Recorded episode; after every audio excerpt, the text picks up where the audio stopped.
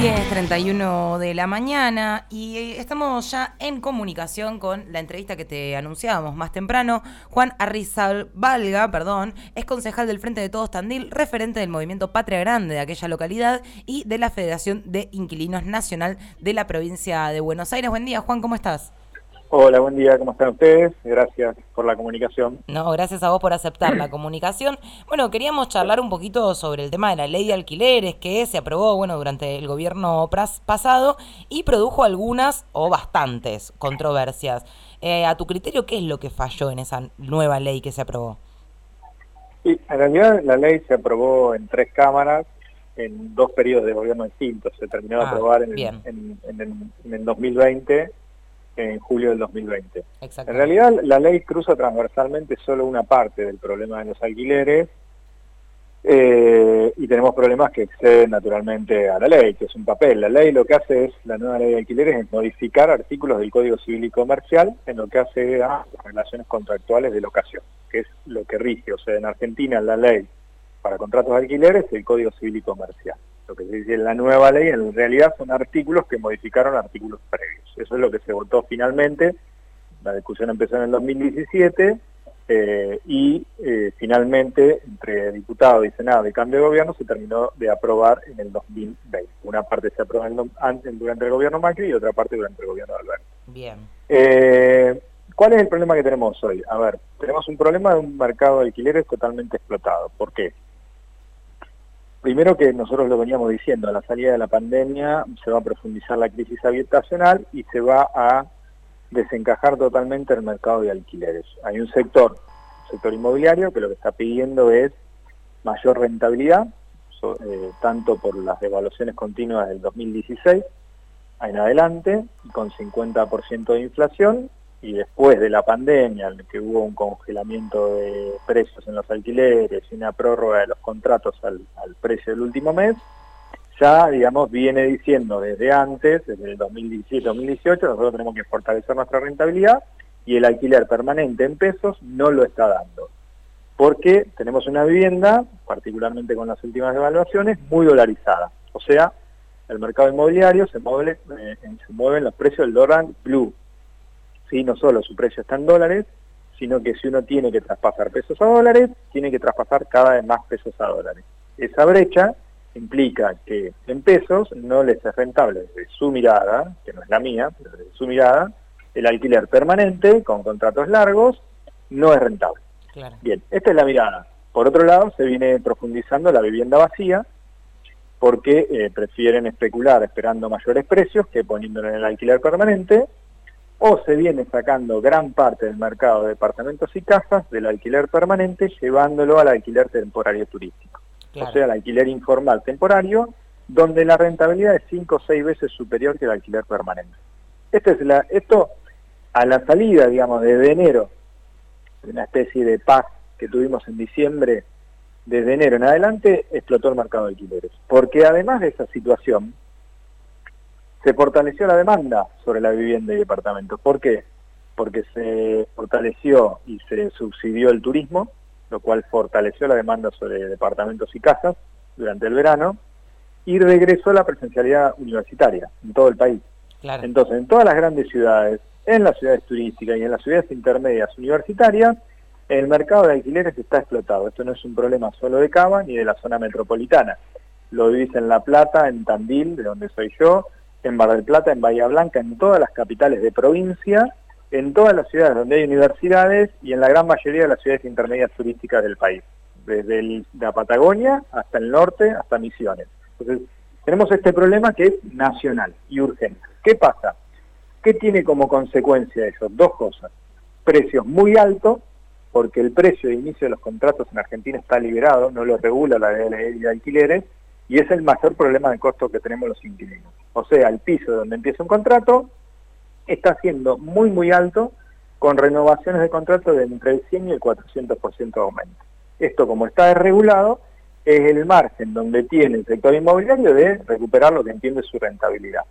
Esto está haciendo, naturalmente, una soga al cuello para los inquilinos, eh, y en ese marco, transversalmente, tenemos la discusión de la ley de alquileres ¿Qué es lo que planteó la ley de alquileres de nuevo? Primero, estableció letra por letra algo que ya eran derechos conquistados pero que no se cumplía. Por ejemplo, el problema de los arreglos, el no cobro de las expensas extraordinarias, la devolución y actualizada de los depósitos al valor del último mes, los depósitos no se devuelven en Argentina, los inquilinos pierden miles de pesos en las expensas extraordinarias que se les cobran de más, sobre todo en las grandes ciudades, y en los depósitos que no se devuelven, en los arreglos que no se hacen o terminan pagando los inquilinos y no se devuelven, en el cobro de impuestos a la propiedad, que no le corresponden a los inquilinos. En Cava es la ABL, en la provincia de Buenos Aires las tasas retributivas de servicios, por ejemplo.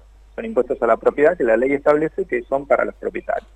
Todo eso, el mercado inmobiliario nos dice, no, nosotros estamos de acuerdo, digo, esto lo discutimos el otro día en la mesa de comercio, en la Secretaría de Comercio, donde nos juntamos la Federación de Inquilinos y las cámaras inmobiliarias. Todos estamos de acuerdo, es buena la ley. Bueno, nosotros decimos, en principio, si les parece buena, cumplanla, porque el problema que tenemos en Argentina es que el mercado inmobiliario es un mercado opaco, que no cumple la ley, pero el Estado no la aplica. O sea, el mercado no la cumple, el Estado no la aplica. Entonces, primero, el Estado tiene que aplicar. Hoy, hoy en Argentina el Estado no aplica la ley de alquileres que votó. Entonces tenemos un gran... Perdón, ¿qué, significa que no aplica? No aplica. Si a vos te hacen firmar cláusulas abusivas, porque el inquilino va, consigue lo que puede y firma lo que sea... Ah, o sea, que no se cumple. No se cumple. Ah, no se cumple la ley pero no hay autoridad de aplicación que la haga cumplir. Tampoco, claro. Cuando vos decís, che, pero yo a mí me hicieron firmar esto que no es. Bueno, el mismo problema tenemos para la comisión inmobiliaria, por ejemplo, en la provincia de Buenos Aires. Nos cobran el 4% sobre el total del contrato y nos deberían cobrar el 2%. Esos son miles y miles de pesos de diferencia que perdemos cada vez que firmamos un contrato que no cumple la ley 14.085.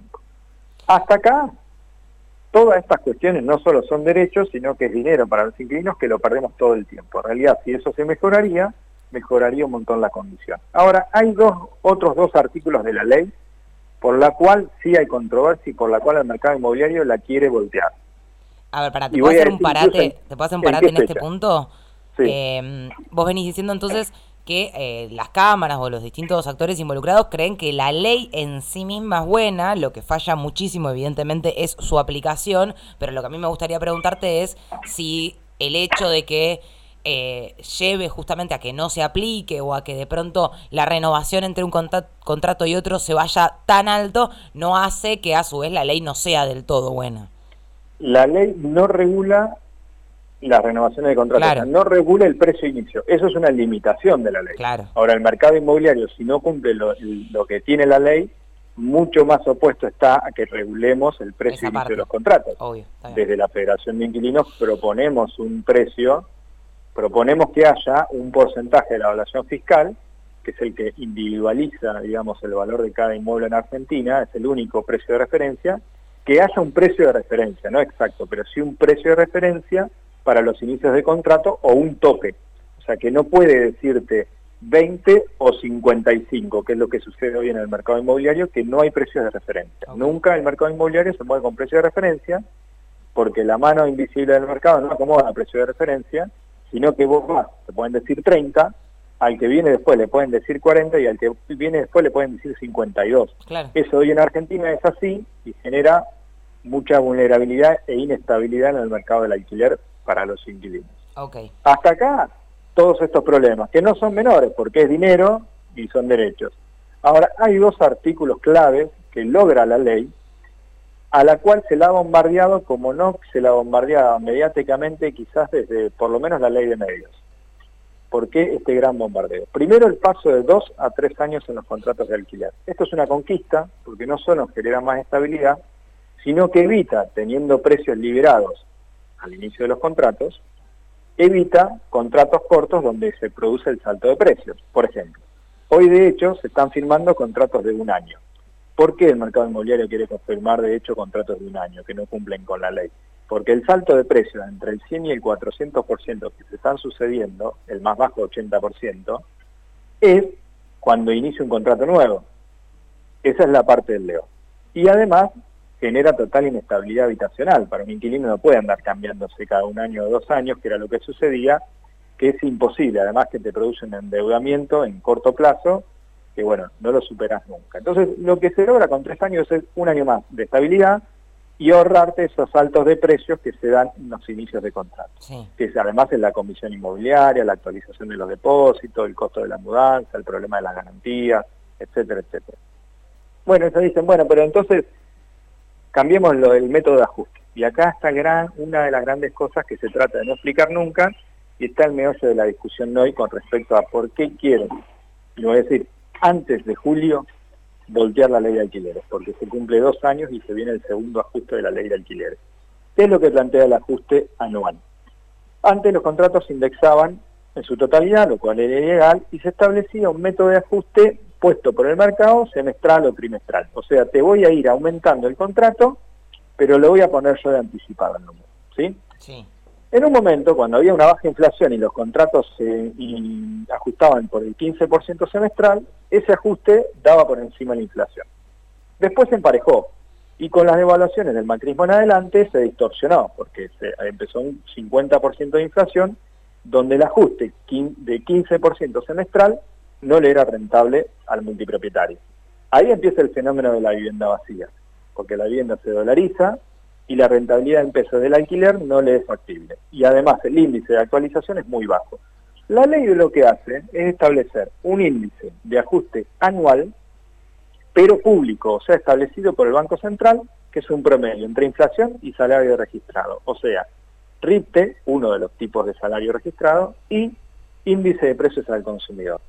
Eso hoy está siendo muy alto, pero vamos a hacer una cuenta para, para saber qué es lo que se está discutiendo hoy, que lo discutimos en la mesa de Feletti con las cámaras inmobiliarias, y por lo que quieren, básicamente ellos dicen derogar la ley, pero es código civil, no se puede derogar, se puede modificar, pero qué es lo que quieren.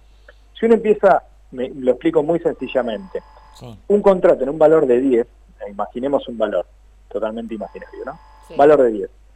El inquilino va a pagar 12 meses con la ley de alquileres el mismo valor, 10 Vos, del mes 2 al mes 2, estás pagando plata devaluada, ¿se entiende? Eso es lo que le conviene al inquilino, porque la inflación es 4 o 5% mensual. Vos esa inflación no la estás pagando.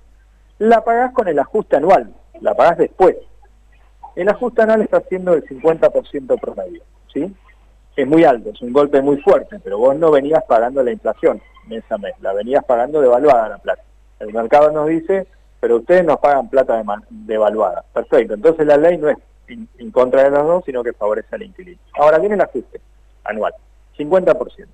50% de 10 son 5. El segundo año, el inquilino, la inquilina va a pagar 15. Del mes 13 al mes 24 va a pagar 15. Ya desde el mes 14 estás pagando menos que la inflación. El mes 24 vas a estar pagando 15 o sea, un 50% de inflación acumulada, cuando en 24 meses ya es del 100 acumulada. O sea, estás pagando menos.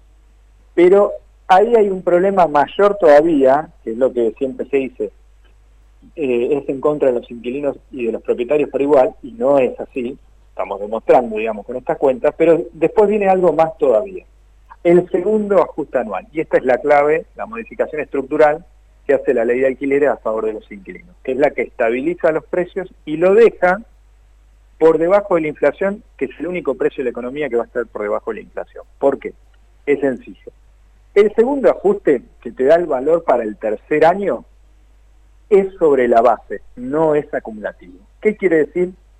Que si hay otra vez 50% de ajuste anual, que es muy alto, y eso no tiene que ver con el, con el índice, sino con la inflación en Argentina, te va a dar 5.000 más, o sea, es sobre 10, no sobre los 15 acumulados. Claro. ¿Se entiende? Entonces, usted va a pagar del mes 25 al mes 36, o sea, tu tercer año de contrato, y por eso la importancia de el vínculo entre contratos largos y ajuste anual, porque se necesitan mutuamente para favorecer al inquilino, si no nos sirven, el, usted va a pagar 20 el mes 36 vos terminás tu contrato pagando 20, o sea, pagás en tres años 100% de inflación, cuando en realidad va a haber como mínimo 150. Claro. Bien, Juan, Esto es la ley de alquileres, no tiene más, y eso en realidad lo que se le ha hecho tanta propaganda, incluso muchas veces el inquilino por desconocer esto, eh, quizás por no estar, eh, no hay ver suficiente información o porque no hay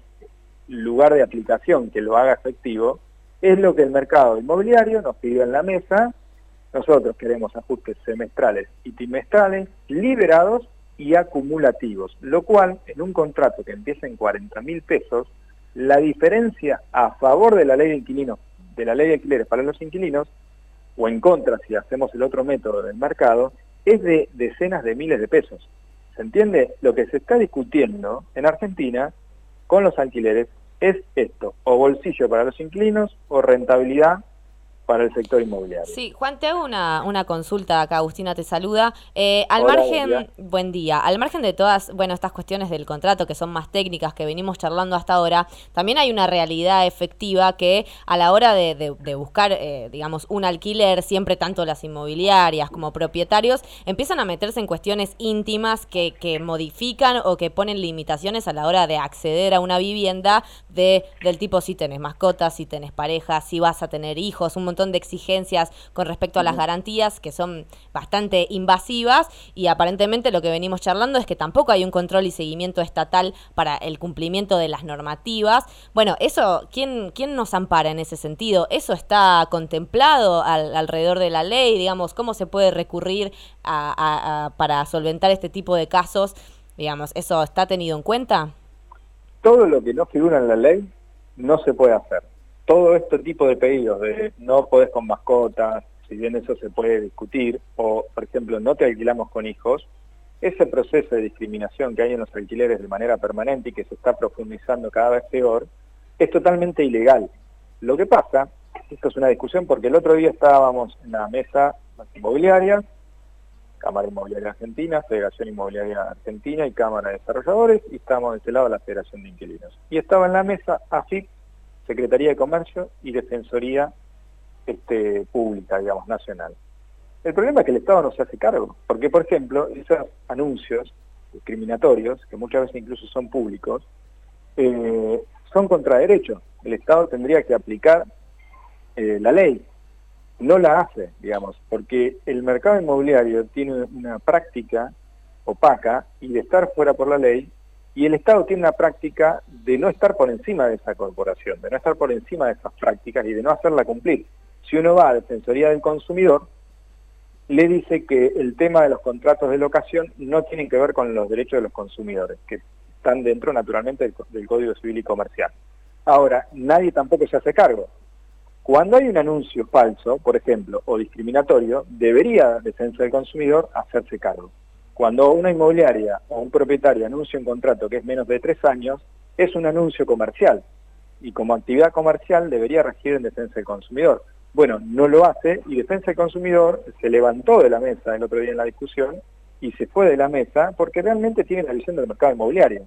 Entonces, tenemos un problema porque nosotros no le podemos decir, no le podemos reclamar al presidente de la Cámara de Desarrolladores de Argentina que tenga este, una mirada social, o cómo resolver el problema de la crisis habitacional que hay en la Argentina, o cómo cuidar los bolsillos a los argentinos, o cómo hacer para que el propietario no le diga a una inquilina mujer que puede tener o no tener pareja, que lo hacen, y sucede a diario.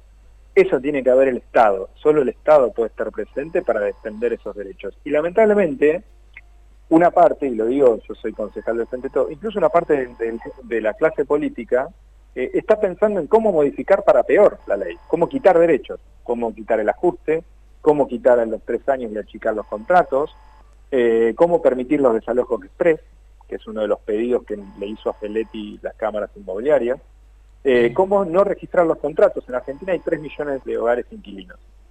¿Saben cuánto hay registrados? No. 169 mil contratos, lo dijo así.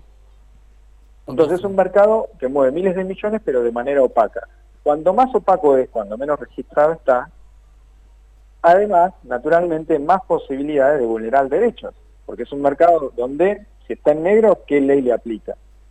¿Entienden? tenemos un problema que mucho se ha dicho, no, no es la ley, es un mercado inmobiliario que primero busca una rentabilidad en la economía argentina que la economía argentina no le puede dar.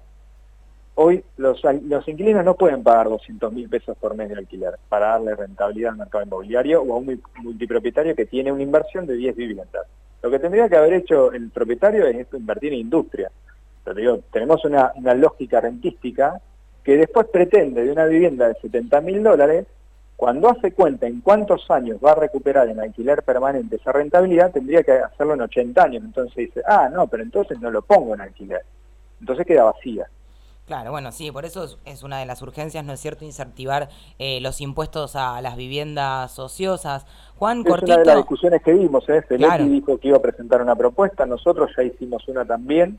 Hay que incentivar a ampliar la oferta para estabilizar los precios, pero bueno, el mercado dice, ya empezó a sacar notas en todos los grandes medios de comunicación de que eso va a eh, destruir el mercado inmobiliario, eh, Digo, el lobby del mercado inmobiliario... Sí, obvio, por supuesto, porque aparte son los que más tienen, ¿no es cierto? Los que generan y producen ese lobby permanente, porque son quienes efectivamente son multipropietarios, como vos, como vos mencionás. Juan, cortito, para ir cerrando, te pregunto cuáles son los pasos a seguir, qué, qué otra reunión queda. Sabemos que, bueno, Gioja está diciendo que tiene un proyecto, que lo quiere presentar ahora dentro de poco. Presentó un proyecto y es bueno. Es bueno. Y es bueno amplía incluso facultades de la ley. Bien. Este, en realidad lo acabo de leer ayer, la tardecita, es un buen proyecto. Y para estar atentos entonces, ¿cuándo podríamos esperar novedades respecto a la presentación, a la votación, al saber si vamos a modificar el código o no?